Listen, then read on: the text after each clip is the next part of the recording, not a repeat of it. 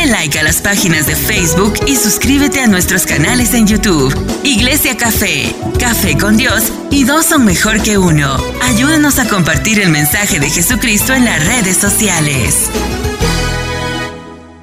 Eh, volviendo a lo que mi hija predicó la semana pasada, que habló acerca de dar gracias a Dios, eh, ella leyó un salmo, versículo del salmo del cual yo le voy a hablar hoy, en el Salmo 103, versículo 2. Ella leyó de la Reina Valera que dice, bendice alma mía Jehová y no olvides ningunos de sus beneficios. Quiere decir que tú y yo tenemos muchos beneficios de Dios muchos beneficios. Porque en el día de hoy yo les quiero hablar de los motivos que David habló para darle gracias a Dios. Porque cada uno de nosotros tenemos motivos. No me digas que tú no tienes motivos para darle gracias a Dios. Yo te voy a mencionar los que David escribió en el Salmo 3, 103, versículo 3 y 4 de lo que él le dijo a Dios, estos son los motivos por qué yo te alabo, por qué yo te adoro, por qué yo te doy gracias. Pero cada uno de nosotros tiene sus propios motivos. Amén. Los beneficios recibidos, según David, él habló eh, en, en el Salmo 103. Y en este salmo David hace una retrospección de sí mismo motivando a su propia alma a bendecir permanente a Dios. Nosotros tenemos que educar a nuestra alma para que sea agradecida con Dios. Por eso David decía, bendice alma mía Jehová. Bendice, porque el cuerpo y el alma son muy vagos para adorar a Dios. Por eso hay que forzar al cuerpo a adorar y a bendecir a Dios. Por eso hay que recordarle al alma, alma mía, Acuérdate de tu creador. Alma mía, recuerda los beneficios que Dios te ha dado. Porque es tan fácil nosotros olvidarnos de las cosas que Dios hace por nosotros cuando venimos a la situación difícil. Me explico. Si tú tienes 40 años y Dios en tus 40 años te ha liberado de la muerte, te ha liberado eh, de enfermedades y ahora te enfermas, ¿Por qué no puedes creer que el mismo que te, que te liberó, el mismo que te sanó, el mismo que te guardó, no lo puede hacer ahora?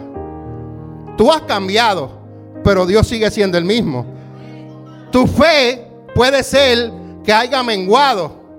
No sé por qué. Porque mientras más milagros Dios haga contigo, se supone que tu fe siga creciendo. Y tu confianza en Dios siga creciendo. Porque aquel, aquella persona que Dios hace muchos milagros, se supone que su fe vaya creciendo. Porque está viendo la mano sobrenatural de Dios. Yo me recuerdo de este gran evangelista, Gigi Ávila, un hombre con, mucha, mucha fe, que oraba por los enfermos y Dios lo sanaba. Está bien, tenía el don de sanidad, pero parte de eso era por su fe, por creer. Porque desde que Dios empezó a comenzar el milagro, hacer milagros, él sabía que Dios lo iba a seguir haciendo. Por eso él seguía diciendo, en el nombre de Jesús levántate, en el nombre de Jesús eres sano, en el nombre de Jesús. ¿Por qué? Porque él tenía su fe puesta en el Señor, completamente. Entonces, David se recordaba y le decía a su alma que se recordara de bendecir permanente a Dios. Y él hacía memoria de cada uno de los favores que Dios había hecho con él. Luego, recuerda algunos de los beneficios y yo te voy a hablar de los beneficios, ¿ok? Me hubiera gustado ponérselo ahí a ustedes para que ustedes lo, lo puedan ver. Pero en el Salmo 103, versículo 3, dice que Él perdona todos mis pecados. Escuché la palabra bien, todos. Porque tú sabes que Dios te perdona. Pero hay gente y hay pensamientos que el enemigo te manda que Dios puede perdonarte algunos pecados y otros no. No, Él perdona todos mis pecados. ¿Tú sabes cuál es la diferencia entre Héctor y yo? Entre Héctor y yo. Voy a hacer una diferencia. Cuando hablo de Héctor, voy a hablar en que Héctor eh, eh, es un hombre que tiene temor a Dios y yo soy un hombre que conozco a Dios pero no tengo el temor de Dios.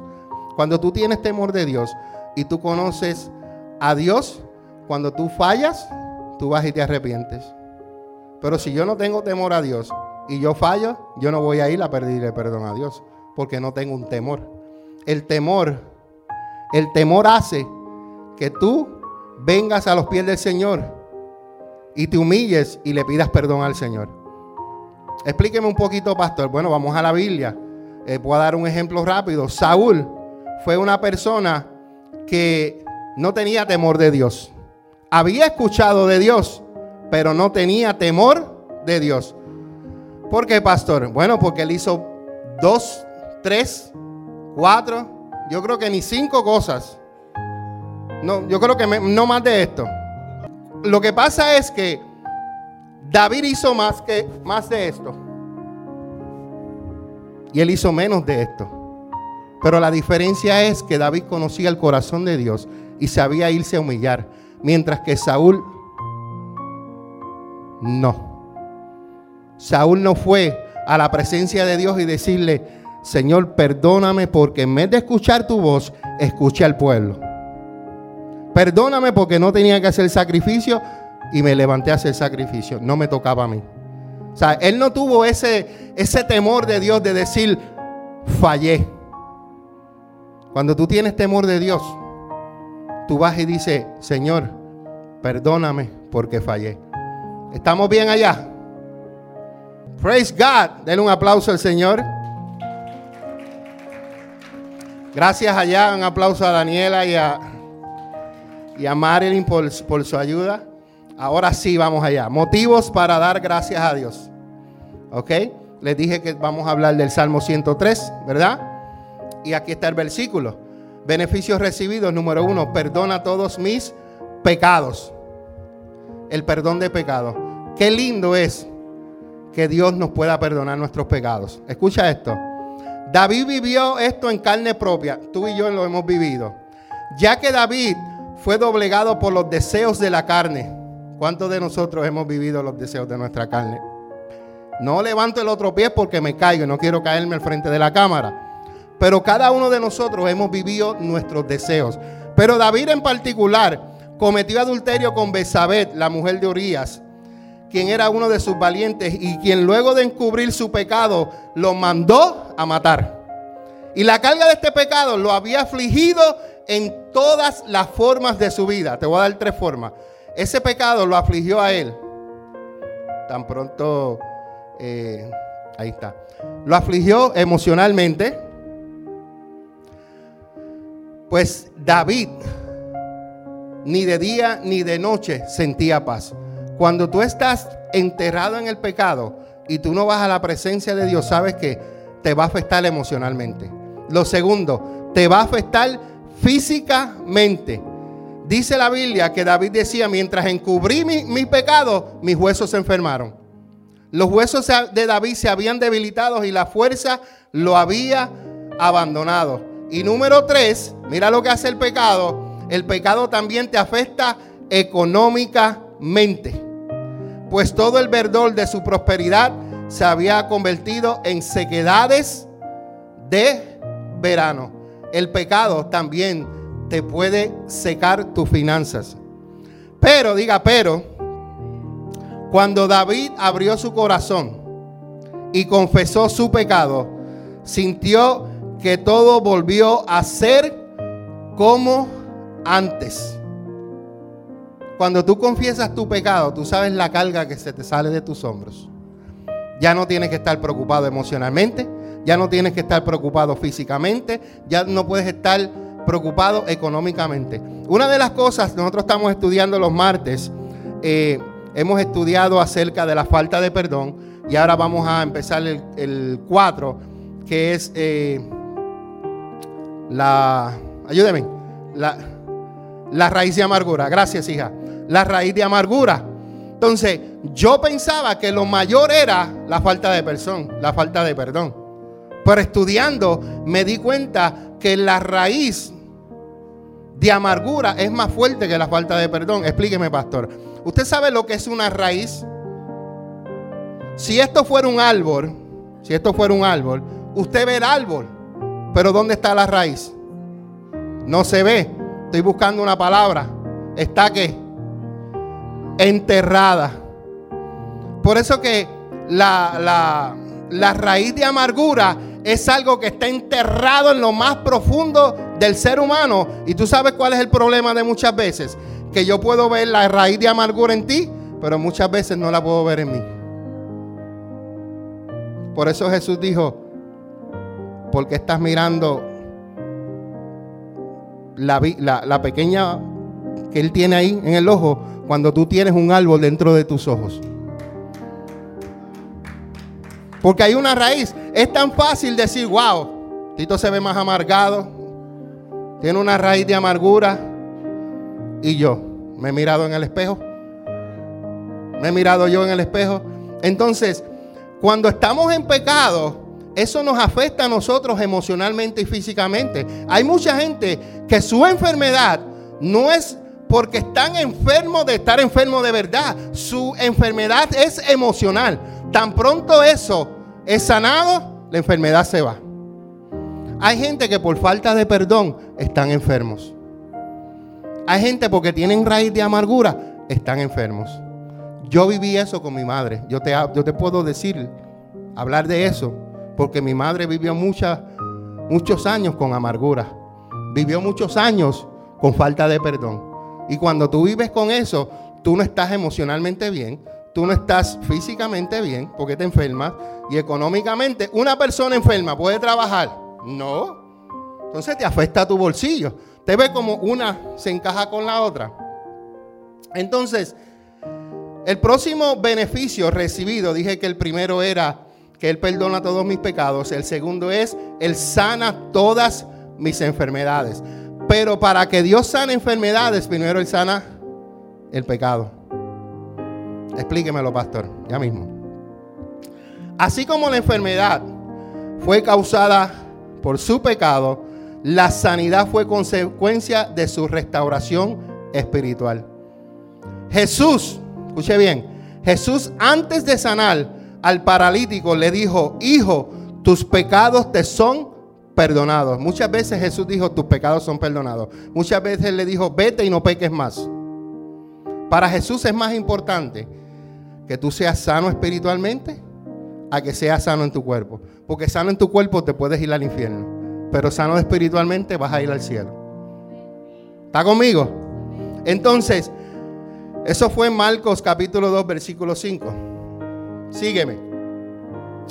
El Señor con esto le mostraba que es más importante el perdón de los pecados que la sanidad física. Por eso antes de sanarlo, lo sanó. Y así mismo le hizo a David le perdonó los pecados y después que lo sanó de la dolencia o de la enfermedad. Entonces, es más importante el perdón que la sanidad física.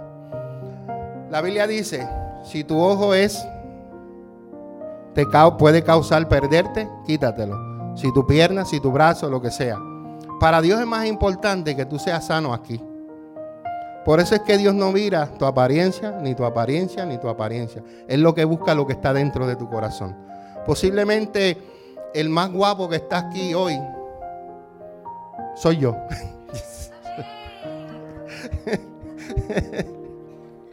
lo digo porque tengo chalina, ¿ok? Es el único que tiene chalina. ¿Alguien tiene chalina aquí?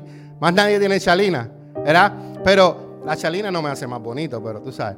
Lo que me quiero decir es que cuando antes, antes de, Dios sanar a las personas, Dios los perdonaba, Jesús los perdonaba. Para el Señor más importante no es tu apariencia. Para el Señor lo más importante es que tu corazón esté sano. Por eso estamos estudiando que cuando tú recibes a Jesucristo ya tú eres salvo. Te mueres, te vas para el cielo. Pero entonces, si tú sigues viviendo, hay áreas que hay que trabajar. Y estas áreas son las del alma. Estas áreas son las de tu cuerpo, estas áreas son las que, las que te identifican a ti, de las heridas tuyas de tu pasado. ¿Cuántos aquí han sido casados? Que han sido casados anteriormente, no ahora, casados. Pues tenemos que ser sanos de esas heridas porque esa sinvergüenza nos hirió. O ese sinvergüenza nos hirió. No fue lo que esperábamos. Entonces, hay heridas que a veces uno guarda y uno no sabe que las tiene guardadas. Porque cuando yo te hablo, por ejemplo, eh, Greg, Greg se casó con Bárbara, gracias a Dios, y no se ha vuelto a casar porque Bárbara lo agarra ahí y ahí te quedas, papá, de aquí tú no te vas. Exacto, y ahí después está la pastora al lado. Pero si Greg hubiera tenido otra relación y en esa relación él fue lastimado o herido, de la manera en que yo sé que él está sano, es cuando yo le, cuando habla, cuando él habla de la relación y no le duele. Pero cuando tú hablas de la relación y empiezas a llorar, o empiezas a decir malas palabras, o empiezas a maldecir a esa mujer, no ha sido sano. Porque todavía hay algo ahí que le duele, todavía hay algo ahí que le molesta.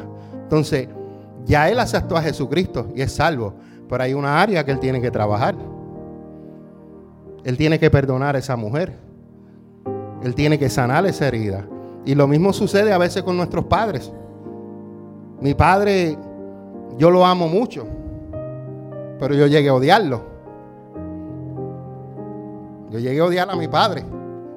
Hasta decirle a mi mamá que el día que él muera yo no lo voy a ir a ver. Eso es fuerte. Y mi mamá, esas palabras le hirieron a ella. Pero cuando yo conocí al Señor Jesucristo, una de las áreas que yo tenía que trabajar con eso era con mi papá.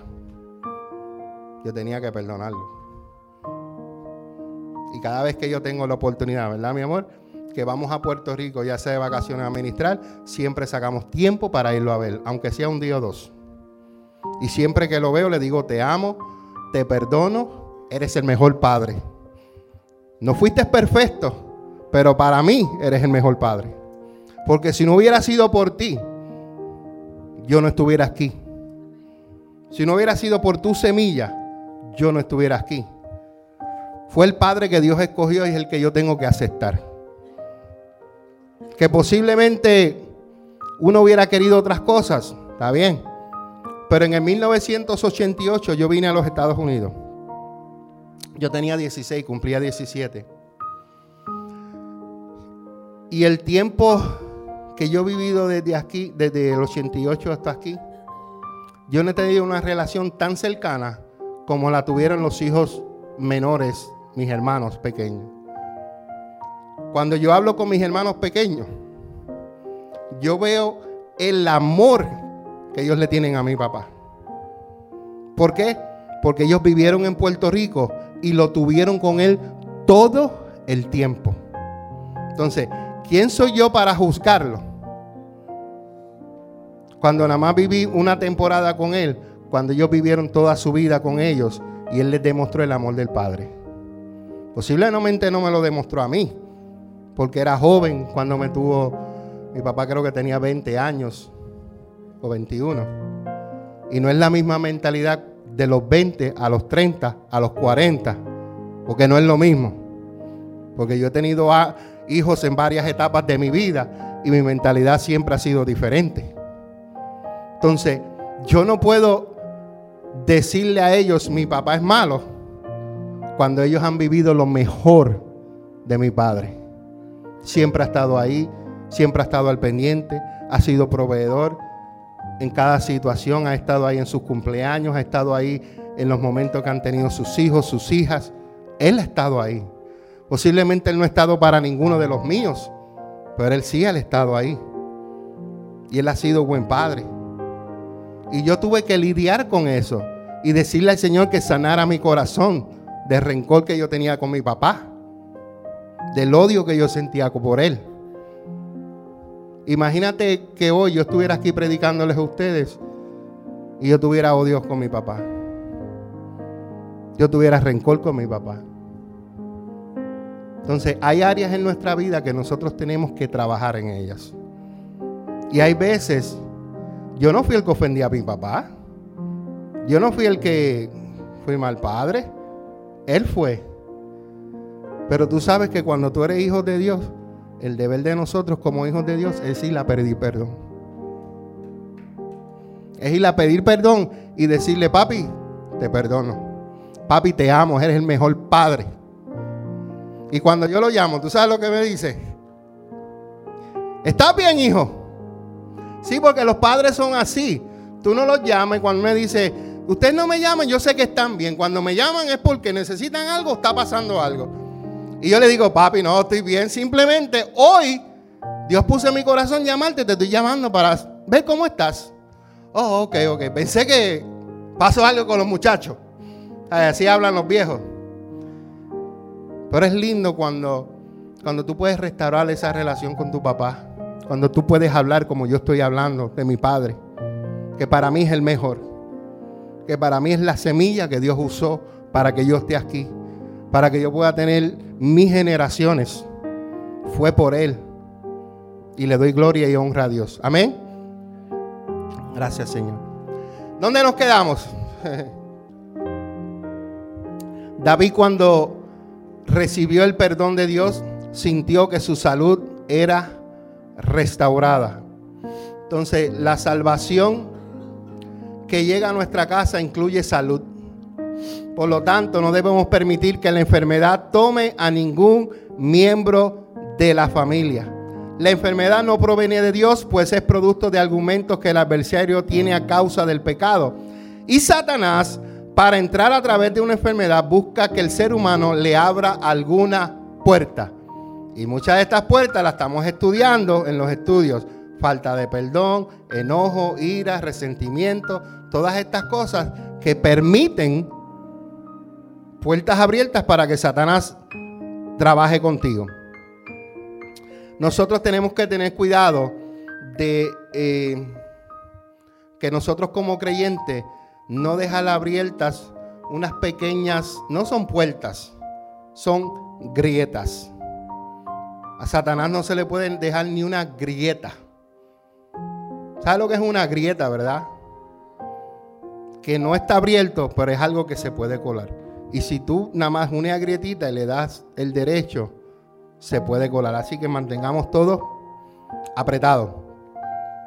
Entonces, eh, la, Biblia nos enseña que nosotros eh, en Santiago 4.7, que nos humillemos delante de Dios, resistamos al diablo y él huirá de, de nosotros. Tú no puedes hacer huirle al diablo si no lo resistes. Y no puedes resistir al diablo si no te sometes a Dios. Para hacer estas cosas nosotros tenemos que humillarnos y someternos a Dios, resistir al enemigo y Él va a huir de nosotros. Cuando llega una situación a nuestras vidas, nosotros no tenemos que salir corriendo, nosotros tenemos que ser fuertes y resistir. Pero ¿cómo yo puedo resistir? Bueno, humillándome, buscando de Dios, manteniéndome con Dios y ser fuerte. ¿Qué le dijo Dios a Josué? Esfuérzate y sé valiente. Esfuérzate y sé valiente. ¿Usted sabe lo que iba a hacer Josué cuando iba a entrar a la tierra de Canaán? ¿A qué él iba a ir a hacer? Dígame, dígame, puede hablar ahora, dígame. Guerra, a pelear. Entonces, Dios sabía que él iba a pelear. Y para pelear tú necesitas esforzarte y tú necesitas ser valiente.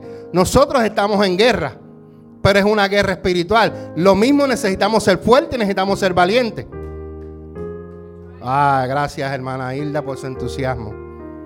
Porque estamos en una guerra espiritual y ya mismo te lo voy a mencionar, no me quiero adelantar. Ah, ok. El próximo beneficio que recibió David en el Salmo 103, versículo 4, dice que Dios me redime de la muerte. Fueron muchas las ocasiones en que David estuvo cerca de la muerte. ¿Cuántas veces tú has estado cerca de la muerte? ¿Cuántas veces tú has estado cerca de la muerte?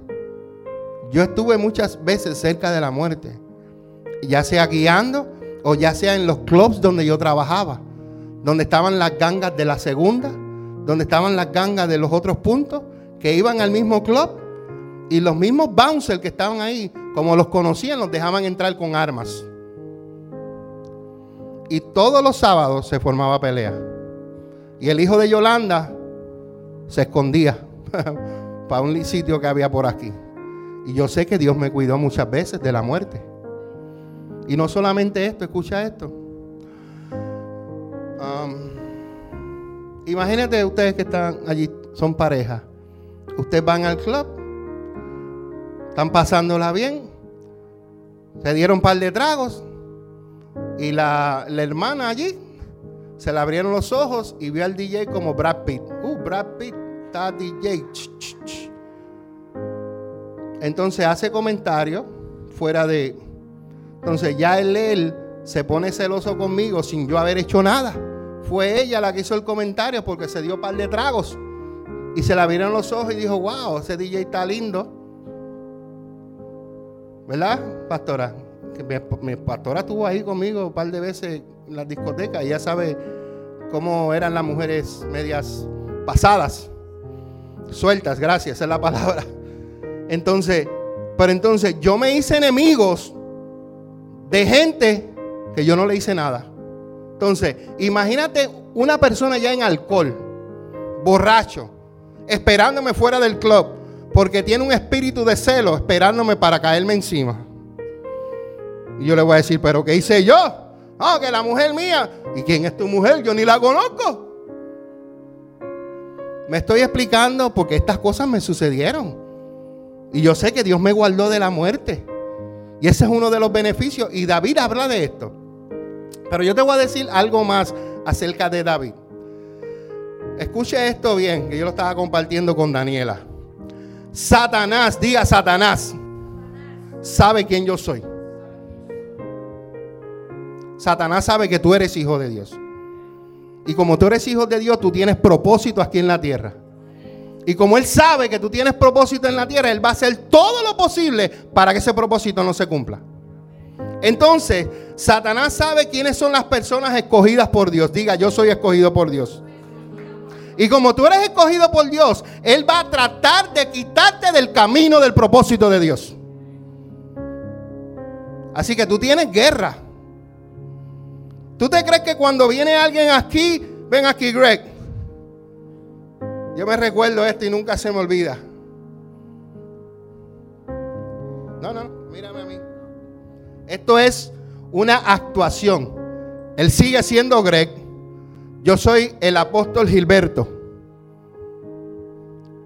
Desde que te vi que entraste, vi que entró un pastor. ¿Recuerda esa palabra? A mí no se me olvida, pues yo la tengo grabada. Desde que entraste, desde que te vi, vi un pastorado en ti. Pero ¿sabes quién le escuchó? Le escuchó la iglesia. Y el diablo también. Entonces, como el diablo cree lo que Dios dice, entonces él va a hacer todo lo posible para lo que Dios habló no se cumpla. Por eso es que él le hace guerra. Por eso es que pasa situaciones. Por eso es que tú sabes lo que tú pasas, tú lo sabes. Pero hoy Dios te recuerda que tú has sido escogido. Tú has sido llamado. Amén. Entonces Satanás hace y trata de quitar a Greg del camino del cual Dios lo llamó. Diga, pero yo debo entender algo. Dios nos rescata de la muerte. Y escucha esto. Cuando David, déjame darle un poquito para atrás, que no quiero... Ah, Dios guarda a cada uno de nosotros de una manera sobrenatural. Te voy a dar un ejemplo. ¿Alguien conoce o conoció o escuchó del apóstol Dominic? Dominicano creo que era él, me recuerdo. ¿Ah? Puertorriqueño, puertorriqueño, ok. Este varón Dios lo llamó. Pero este varón, él vino a la iglesia del apóstol Chica. Este varón tenía, porque ya pasó con el Señor, este varón tenía un testimonio brutal. Él tenía marcas en su cuerpo de todos los tiros que le dieron. Ninguno le quitó la vida. ¿Por qué? Porque estaba marcado por Dios. Y cuando tú estás marcado por Dios, yo compartía con Daniela, cuando tú estás marcado, cuando tú estás cogido por Dios, sabe que tú eres un inmortal. Porque hasta que el plan de Dios no se cumpla en tu vida, no vas a morir. I don't know, pero solamente yo, yo cogí eso. Cuando yo me enfermé del COVID, yo le dije a mi esposa, yo nunca tuve temor de morir. ¿Por qué? Porque Dios desató palabras sobre mi vida. Y yo dije, yo no me voy a morir hasta que mis ojos no vean todo lo que Dios dijo sobre mi vida.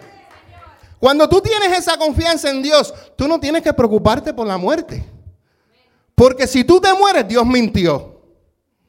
Entonces, cuando Dios te escoge, cuando Dios te llama, mira, sí, el enemigo te puede dar sed. Lo que, ¿Cómo fue lo que le dijo Dios a Job? Férmalo, pero no toque su alma. Dios permite, pero Dios tiene un límite que le permite a Satanás. Y esas cosas que a veces nos pasan en nuestra vida, lo que hacen es que forman nuestro carácter y forman nuestro testimonio. Porque de qué el apóstol Dominis podía hablar? De lo que Dios hizo con él. Que estuvo muerto y que Dios lo resucitó. ¿Por qué? Porque había un propósito con él. Entonces, David, él tuvo que enfrentarse a las fieras del campo. Imagínate tú, Tito, enfrentarse a un oso. Imagínate Greg enfrentarse a un león. Entonces, Dios cuidó, lo rescató de la muerte de las fieras del campo. Mira lo que más Dios hizo. Dios lo ayudó cuando él se enfrentó a Goliat y Dios lo respaldó. Porque ahora mismo si yo agarro una onda con una piedra y se la tiro a Greg, no le va a hacer nada. Pero la onda y la piedra que, que, cogió David, eso iba ungida con el Espíritu Santo para tumbar ese, ese gigante. Porque eso fue respaldado por Dios. Eso no era cualquier pedrita. Eso era algo que fue un respaldo de Dios. Entonces David fue respaldado por Dios cuando peleó con Goliat.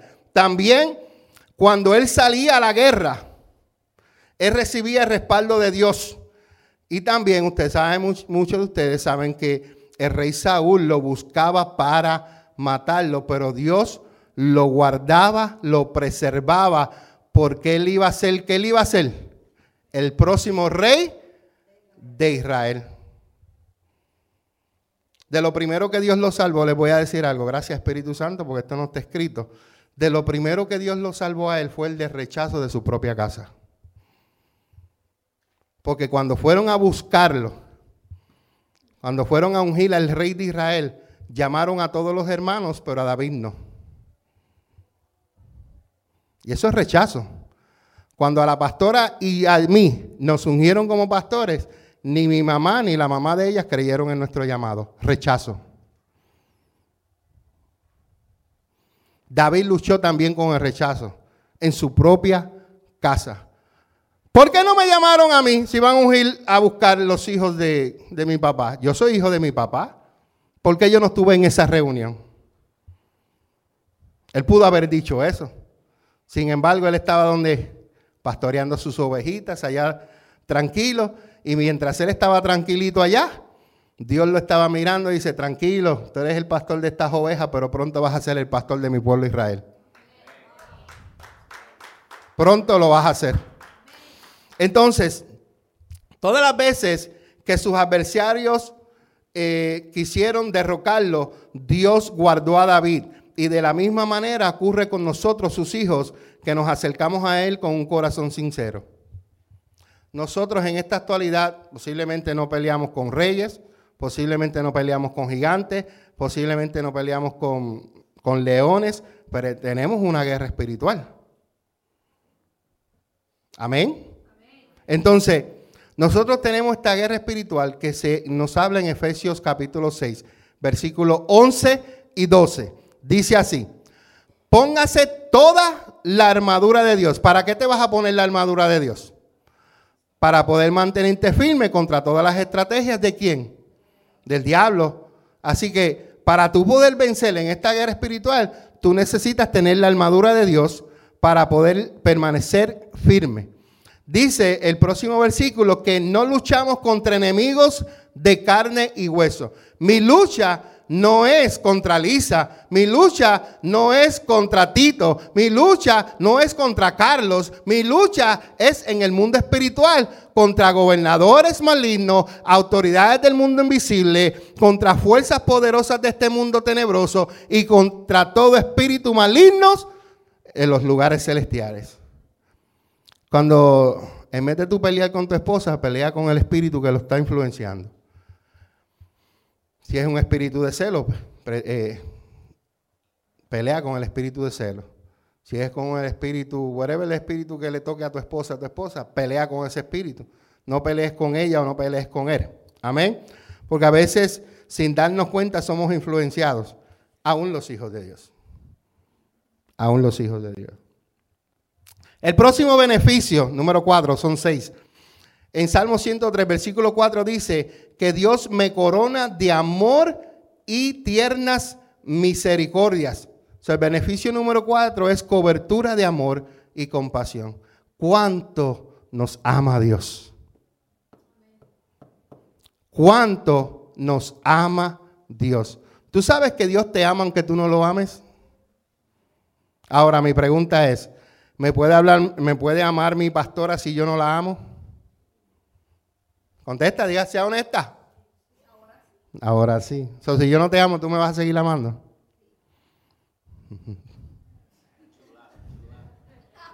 Gracias, hijo, gracias, hijo.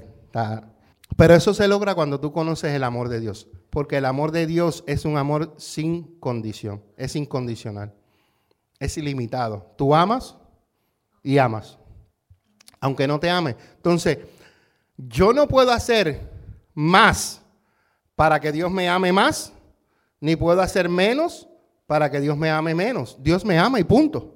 Se acabó. Si yo oro, Dios no me ama más. Pero si yo no oro, Dios no me ama menos. Dios me ama y punto. Cuando tú conoces el amor de Dios, tú no tienes que sentirte like, oh my God, hoy no leí la Biblia. No, no la leíste, pues léela. Pero no, no te sientas like, like, como culpable porque no leíste la palabra de hoy. No, si Dios te ama, aunque no leíste la Biblia. Dios te ama aunque pasaste el día y no dijiste ni un gloria a Dios. Dios te ama. Ese es nuestro Dios. Ese es nuestro Dios. Por eso es que nosotros tenemos que siempre venir con un corazón humilde delante de Dios y agradecido porque nosotros no merecemos el amor de Dios. Yo? ¿Ustedes escucharon lo que yo dije? Nosotros no merecemos el amor de Dios porque nosotros somos bien mal agradecidos. Y cuando digo nosotros, yo no dije ustedes, yo dije nosotros. Y nosotros incluye a la persona que está hablando, que soy yo. Porque hay veces que a mí se me olvida de darle gracias a Dios. Y yo digo, oh, Señor, perdona. Y, y tengo que recordarle al alma mía a decirle, sea agradecida con Dios. ¿Sabes lo que tú es abrir la pluma tuya y tengas agua caliente y lavarte los dientes con agua calientita? Ay, qué rico. Que lavártela con frío, que el agua fría con los dientes como que no, no concuerdan. Entonces, hay cosas que nosotros las tenemos. ¿Tú sabes lo que nos pasó en este día? En este día hizo así. Mi esposa salió del baño. ¿A ti se te fue la luz? yo, sí, se fue la luz. Aquí casi no sucede eso. En Puerto Rico uno está acostumbrado, en Santo Domingo también, en otros países. Pero aquí, que eso hiciera así. ¿Tú sabes lo que me pasó? Se me apagó la computadora y se me apagó la emisora. Y gracias a Dios que yo le di el de eso y no prendió. Y yo dije, uh, se apagó la, la computadora. Y vine y la prendí. Entonces, hasta por la luz, dele gracias a Dios. Amén. Estaba hablando con Greg ayer que Greg pues, fue a hacer un trabajo de plomería y estuvo como dos o tres horas haciendo este trabajo. Y estaba ahí dándole, dándole, dándole, buscando cómo, cómo tratar de arreglar esta solución. Hasta el punto que él no pudo solucionar, porque encontró que hay algo muy profundo que él no tiene las herramientas para poder terminar el trabajo. Y él le dijo a la persona eh, usted va a tener que contratar un plomero y el plomero nada más por mirarte la cara te cobra 100 dólares. Tito dice que sí, pues él sabe lo que estoy hablando. Eso nada más por mirarte la cara. Cuando llega a tu casa son 100 más. Y después todo lo que se tarda en hacerte el trabajo. Entonces, él fue en una buena fe para tratar de ayudar, pero él no pudo. Entonces, sucedió que habían otras cosas ahí que no debían estar ahí. Por ejemplo, ahí, entra agua, ahí entra la grasa cuando tú... Pero tú no vas a encontrar tierra ni otras cosas ahí dentro. Entonces, hay, hay cosas que a veces nosotros mismos creamos. A veces hay algunos problemas que nosotros mismos somos los que los creamos. Entonces, nosotros tenemos que tener cuidado cómo nosotros nos manejamos como hijos de Dios. Tenemos que tener cuidado que a veces las situaciones que estamos pasando no son porque el enemigo las empujó, fue porque tú las creaste. ¿Me estoy explicando? Porque a veces, yo me recuerdo a mi mamá y, a veces mi suegra también, que siempre se pasaban con, Señor, reprenda a Satanás. Lo que Satanás tiene que ver con esto si fuiste tú la que no pagaste el bill de la luz. ¿Por qué le estás echando la culpa a Satanás? ¿Paga los biles? ¿Por qué te cortaron el cable? ¿Por qué te cortaron la luz? No fue Satanás, fue tu irresponsabilidad. Entonces, a veces tratamos, es como, como venimos desde el principio. Eh, Adán fue la mujer que me diste. Entonces, siempre desde el principio venimos echándole la culpa a los demás. Y el hombre no toma la responsabilidad de decir, mira, fallé. Lo hice. Este fue mi error. Hay que aprender a tomar responsabilidades. Entonces, el Señor nos ama tanto que Él tiene una cobertura de amor y compasión sobre cada uno de nosotros. Entonces, Él nos ayuda y nos consuela en medio de las luchas. ¿Cuántas veces nosotros pasamos luchas? ¿Cuántas veces pasamos desesperos? ¿Cuántas veces queremos coger a los hijos de nosotros y... Yo no te miré, Daniela, fuiste tú la que me miraste a mí. ¿Cuántas veces tú no quieres coger a tu esposo o a tu esposa y... ¡Ah! Sin embargo, está ahí Dios con su amor, nos consuela en medio de cada dificultad, en medio de cada lucha. Y Él amorosamente nos abre sus brazos de amor para que no nos rindamos. Dios siempre está dispuesto con los brazos abiertos. Tú tienes dificultad, ve donde Dios. No hay nadie mejor que Dios que te pueda ayudar a la situación. Tú sabes lo que yo aprendí. Yo aprendí esto, lo voy a compartir con ustedes, no sé si lo he compartido otras veces. Nunca le cuentes a alguien un problema que la persona no te vaya a ayudar. Nunca le cuentes a nadie una situación, un problema, si esa persona no te va a ayudar. Por eso nosotros siempre aconsejamos, tú tienes alguna situación, ven donde uno de los líderes mayores o ven donde los pastores que te podamos a poder ayudar. Pero no vayas a aquel que vino casi ahora, porque en qué te va a ayudar. ¿Tú me entiendes? Entonces, cuando hay que buscar consejo, tú buscas consejo en la persona que tú sabes que te va a poder ayudar. Te voy a dar un ejemplo. Si yo soy soltero, no soy soltero, estoy casado. Pero si yo fuera soltero y ustedes que son matrimonios vienen a pedirme consejos a mí, ¿sabes lo que yo te voy a decir? Pues, mi hija, déjalo, búscate otro. Porque yo soy soltero. Y yo te voy a decir, bienvenido al club, papi. Pa, ¿Usted me entiende? Entonces, yo no lo voy a poder ayudar. Pero entonces, si él y Bárbara son matrimonio y ustedes vienen donde ellos y ustedes ven que hay un ejemplo, hay un testimonio, ustedes ven que ellos dan fruto, entonces yo voy a hablar con él, a ver cómo él me puede ayudar. A mí me gustó una persona que vino y se sentó conmigo este, esta semana y me dijo, yo me reí porque me dice, pastor, quiero hablar con usted, me da cinco minutos. Yo, sí, sí, siéntate, vamos aquí a hablar. Y me dice, pastor, quiero hablarle de algo porque usted ha hablado en las prédicas y como usted lo ha hablado, pues, ¿quién mejor que usted me puede ayudar? Y es verdad, porque yo pasé lo que lo que él está pasando. La única diferencia es que yo no fui casado, él fue casado, pero tuvimos parejas. Tres parejas, él tres parejas. Y me dice, pastor, ¿cómo usted lo hizo? Bueno, ya estoy en la cuarta. Entonces, Yo le dije, mira, hijo, esto, esto y esto, y hablé un rato, pero qué bonito que él pudo identificar algo que yo he hablado en una prédica y puede decir, yo no voy a ir a hablar donde Greg, porque Greg nada más tiene a Bárbara, nunca ha tenido más. Pero yo puedo ir a hablar con el matrimonio, con pastor, porque el pastor ya ha pasado esas experiencias. Y él es el que me puede ayudar, él es el que me puede aconsejar. Por eso, si tú vas a buscar consejo, busca consejo en la persona que te pueda ayudar. Porque imagínate, voy a usar a Tito, Tito lo puedo usar de, ejemplo. Imagínate Tito, tiene una situación en el trabajo.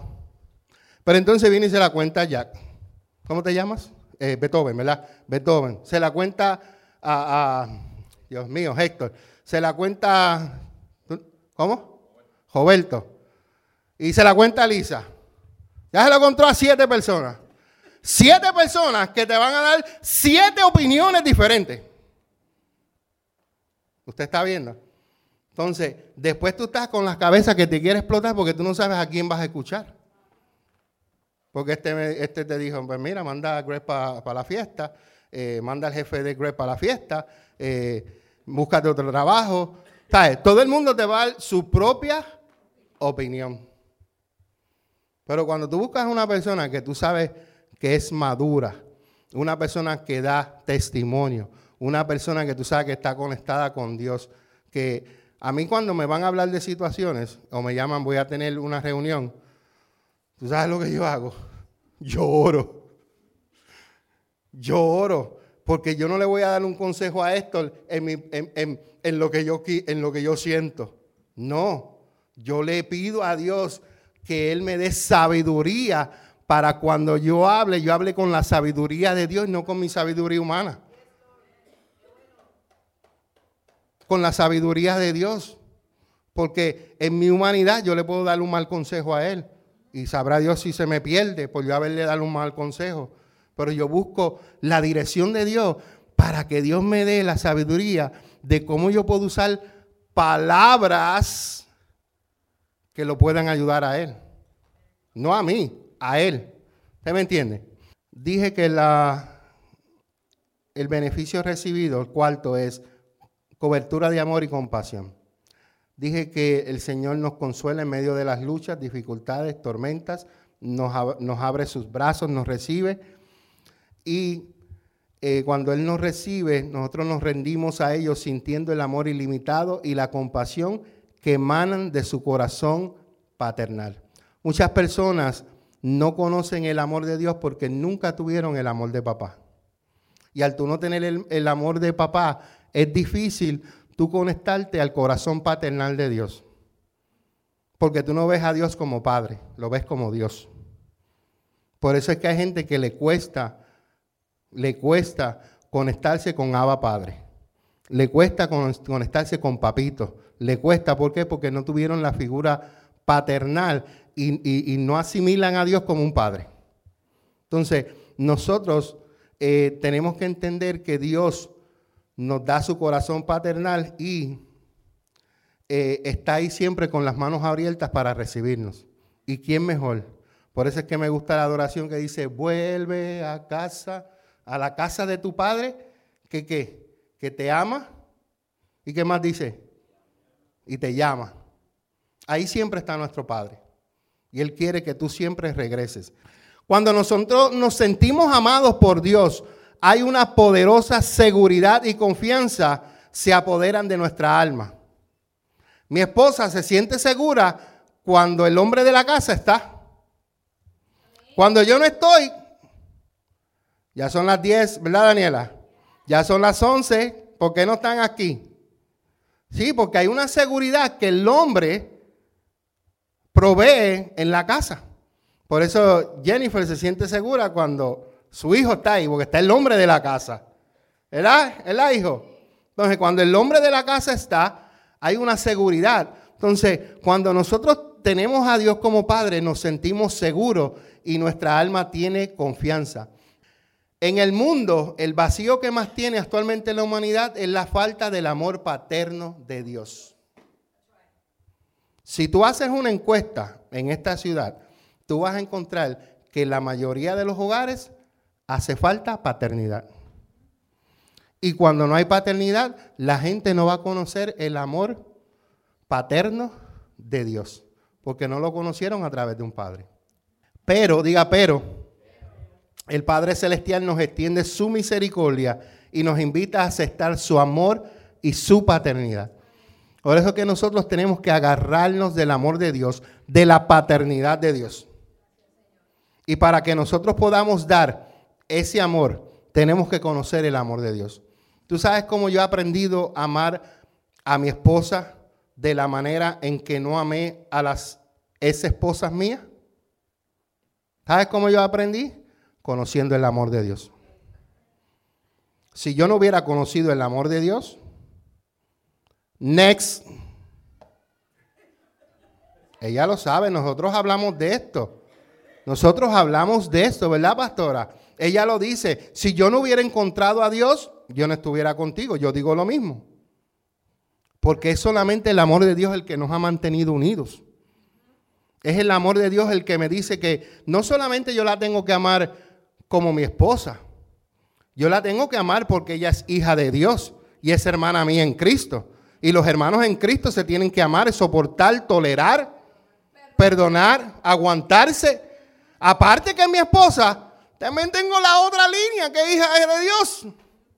Estoy chavado por los dos lados. Estoy chavado porque es mi esposa y estoy chavado porque es hija de Dios. Chavado, pero en en el buen sentido. En el buen sentido. Entonces, yo he aprendido a amarla, he aprendido a tolerarla, he aprendido a soportarla, he aprendido a ponerme tapones por las noches cuando duermo. Un día eh, yo escuché, yo escuché esto, creo que fue en Café con Dios que estaba hablando de esto, estaba editando un Café con Dios para ponerlo en... Y hablé de esto en, Café con Dios y eh, yo dije que una noche Daniela se antojó de dormir con nosotros. Entonces, a la una de la mañana ella dije, me voy porque no puedo con estos dos. Cuando empezaba uno y terminaba, empezaba el otro. Y me voy, no, voy a, no puedo dormir con estos dos. Ay, Sam. Pero ya no roncamos tanto, ¿verdad? No, eso era tremendo. Entonces, ah, el próximo beneficio, el 5, me queda el 5 y el 6, eh, colma mi vida de cosas buenas. Colma mi vida de cosas buenas. Yo busqué ahorita la definición, lo que era colmar, ahorita la busqué pero no la guardé. Entonces, creo que la, tengo por aquí en cuando Bárbara predicó, que decía por aquí que Él colma mi vida, y lo, lo busqué, ah, era aquí, y me fascinó los, me, me fascinó lo que dice la definición, y la quiero compartir con usted. La definición número uno dice, colma o colmar es llenar un recipiente, escuche bien, llenar un recipiente con una sustancia hasta que sobrepase los bordes.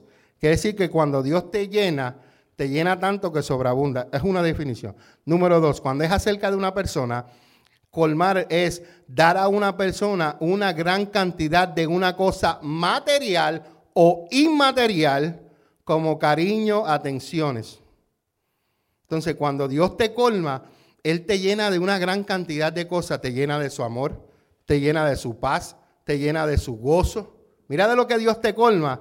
Y la próxima eh, definición es que llenar una cosa sobradamente de algo. Quiere decir que cuando Dios te colma, Él no solamente te da, Él te da hasta que sobreabunde. Él te da hasta, como decimos nosotros, hasta que salga por los poros. Como ayer Greg Greg, quiero hacerte una confesión en el día de hoy. Yo no sé si Bárbara te lo dijo. Pero ayer lo que tú comiste no fue roast beef. Era oveja, lamb. ¿Ok? ¿Está bueno? Ok. Yo quería confesarte eso. No me quiero ir al infierno por no decirte que era una era oveja. Estaba buena, ¿verdad? Ok, está bien. Entonces, ayer Greg comió y él se sintió colmado. Él se sintió lleno. lo único malo que tiene Greg no es malo, es algo pues que él es así, hay que aceptarlo. Es que si algún día usted lo invita, lo invita a su casa y usted hace una cena, le voy a dar un consejo. Por favor, hágale arroz blanco y hágale a la bichuela y hágale tostones. Ya si usted hace lasaña, hace un montón de cosas, pero por lo menos tengale esas tres cosas. ¿Verdad, Arlene? Arroz blanco. Eh, ayer se hizo garbanzos allí en casa, primera vez que lo veo cocinar y Bárbara también. Gloria a Dios, Padre. Señor está contestando las oraciones de Bárbara. Dame, amor. Entonces, él ayer salió colmado de mi casa. Salió lleno, sobreabundante. Y así mismo es Dios con nosotros. Él nos colma de, de nuestra vida de muchas cosas buenas. ¿Cuántas cosas buenas tienes tú? Yo tengo muchas, entre ellos mi esposa y nuestros hijos y lo demás que viene por ahí. Él colma de, de bienes tu vida. La bendición de Dios es integral. Él quiere que sus hijos disfruten de todas las cosas sobreabundantes, incluyendo la salud y la paz espiritual. Así es como la sanidad física es su siguiente a la salvación. La provisión financiera es el resultado de nuestra relación con Dios. Punto número uno, la bendición es integral. Y la provisión financiera es el resultado de nuestra relación con Dios. Cuando tú le sirves a Dios íntegramente, las bendiciones de Dios tú no las buscas. Ellas te siguen. Cuando tú le eres fiel a Dios y estás donde Dios quiere que tú estés, las bendiciones. Yo tengo muchos testimonios. Eh, voy a mirar a una, a una muchacha aquí de frente. Jennifer. Yo tengo tantos testimonios de Jennifer que nos ha dicho a nosotros de cómo Dios le ha suplido, cómo Dios la ha bendecido, cómo Dios... que es increíble. Pero ¿por qué? Pregúntate por qué. Por su servicio, por su humildad, por su dedicación a Dios, por honrar a Dios primeramente y a los pastores.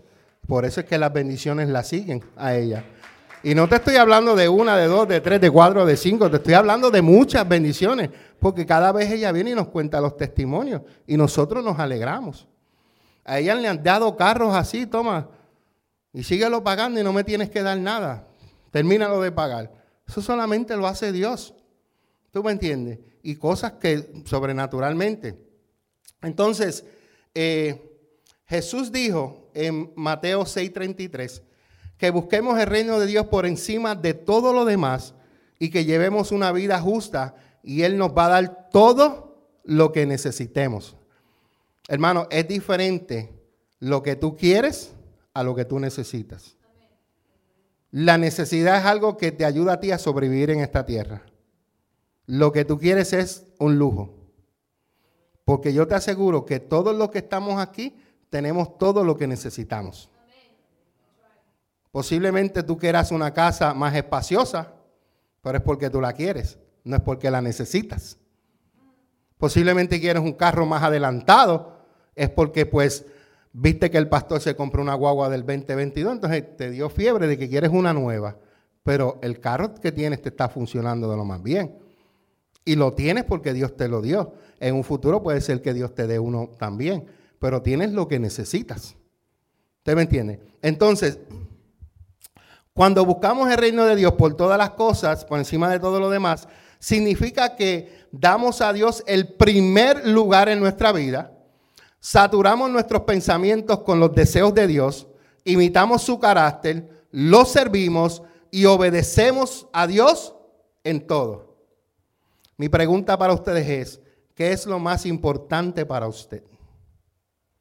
Déjame decirte que por más que tú te afanes en, en tener una casa, en tener los mejores bienes, cuando tú te mueras no te los vas a llevar.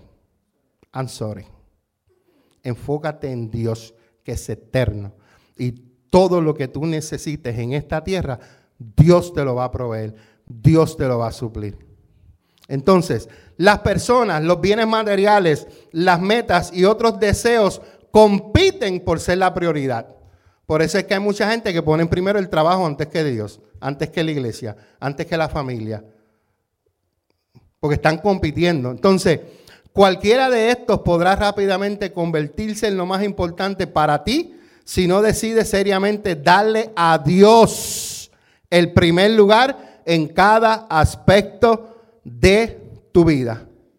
La prosperidad en la vida de David estaba muy ligada a la relación que él sostenía con Dios. Pero cuando él pecó, que estuvo con, con él fue amonestado por Dios.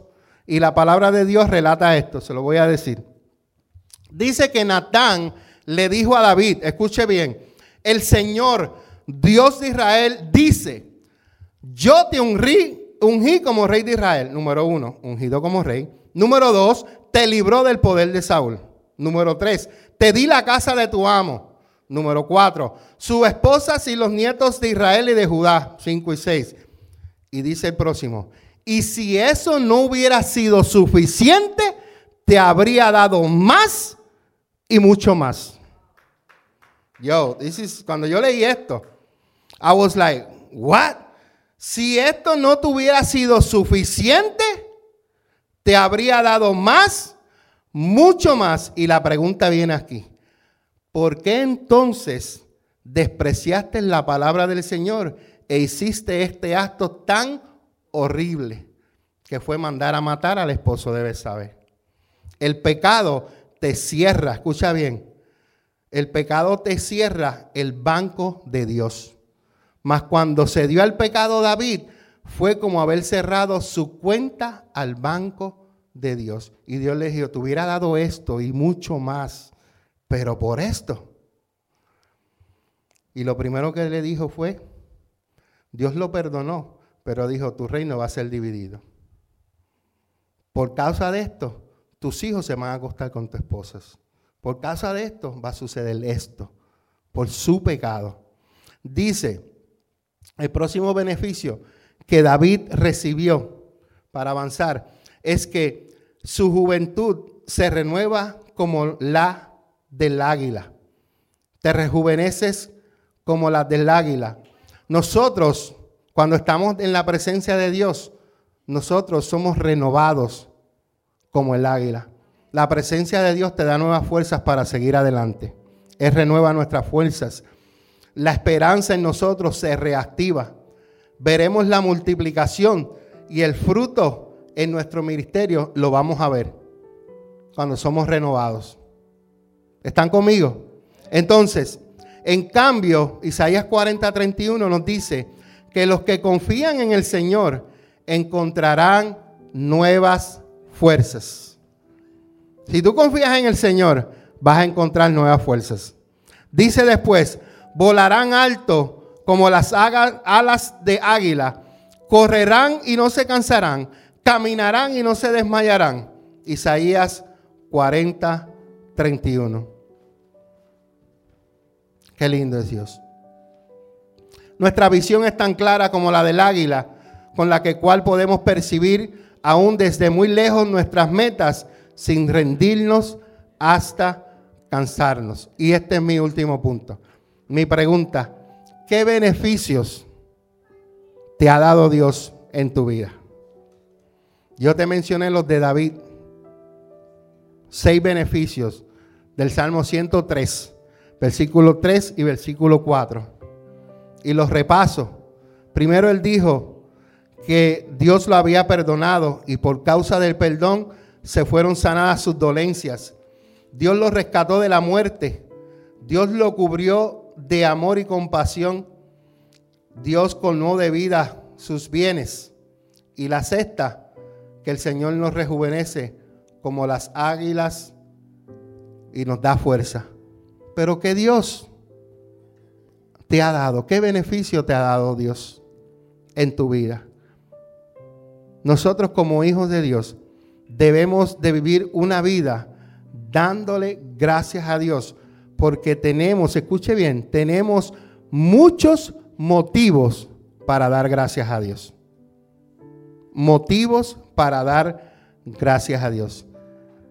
Entonces hoy, a partir de hoy, proponga en su corazón bendecir a Dios, porque a través de Jesucristo usted fue hecho digno y santo para presentarse ante de Dios. Solamente por Jesús usted puede entrar a su presencia. Número dos, si no goza de completa salud, declare que cuando la salvación llega a su casa, está bien acompañada de su salud. Y si usted no está sano, es porque hay que examinarse qué es lo que está causando que usted no sea sano. Puede ser una raíz de amargura, puede ser una falta de perdón, puede ser algo de su pasado que necesita usted ser liberado. Si usted está pasando en un momento de dificultad o de peligro, usted crea firmemente que Dios de una manera sobrenatural va a guardar a sus hijos que se acercan a Él con un corazón sincero. Si tú te acercas a Dios, como dice la Escritura, que Dios no desprecia a un corazón humilde y sincero, tú te acercas a Dios con humildad y con sinceridad, tú no vas a ser despreciado por Dios. Pero no vengas con arrogancia delante de Dios, porque te van a dar una patada bien dada. Siempre que venga delante de Dios, venga con un corazón humillado y sincero. Amén. Vamos a orar en esta hora. Padre, te damos gracias, Señor, por este tiempo hermoso. Gracias porque tú has hablado a nuestro corazón. Gracias, Señor, porque hoy hemos aprendido, Señor, los motivos para dar gracias. David nos enseñó algunos motivos, pero cada uno de tus hijos tenemos motivos, muchísimos motivos, por qué dar gracias a Dios. Sabemos que tú nos has dado sanidad, nos has guardado. Sabemos que nos has librado de la muerte. Sabemos, Señor, todo lo que tú has hecho por nosotros. Recuérdanos a nuestro espíritu, a nuestra alma, todas las cosas que tú has hecho por nosotros. Todas las cosas, Señor, Padre, que tú has proveído para nosotros. Todos los motivos por los cuales nosotros podemos darte gracias. Y no solamente por esta semana que pasó, Señor, donde el mundo se reúne para, para el día de acción de gracias, sino que cada día, Señor, seamos agradecidos. Cada día, Señor, sea un día de acción de gracia. Cada día de vida que tú nos des, Señor, nosotros vivamos en agradecimiento. Gracias porque cada día trae su afán. Pero gracias porque cada día, Señor, viene la provisión de parte de ti. Gracias porque cada uno de mis hermanos aquí y los que no pudieron venir, Señor, yo sé que cada día ellos han tenido provisión en su casa. Gracias porque ninguno de ellos duerme en la calle. Gracias porque ninguno de ellos se acuesta sin comer. Gracias, Señor, porque cada uno de, cada uno de ellos, Señor, tiene todo lo necesario porque tú provees lo necesario para tus hijos. Por eso, Señor, te damos gracias. Te damos gracias, Señor, por todos los beneficios que tú nos das, Señor. Y cada día, Señor, recuérdanos, Señor, de darte gracias Gracias por todos los beneficios. Padre, este año se acaba. Apenas quedan, Señor, 27 días, Señor, para que se acabe este año, Señor. Pero recordamos en el 2022 todos los beneficios, todo lo que tú has hecho por nosotros. Gracias, Señor, porque tú eres maravilloso, porque tu bondad es demostrada a tus hijos, tu amor es demostrado, Señor, a cada uno de tus hijos. Gracias, Señor. Gracias porque pude en este año no haberme levantado.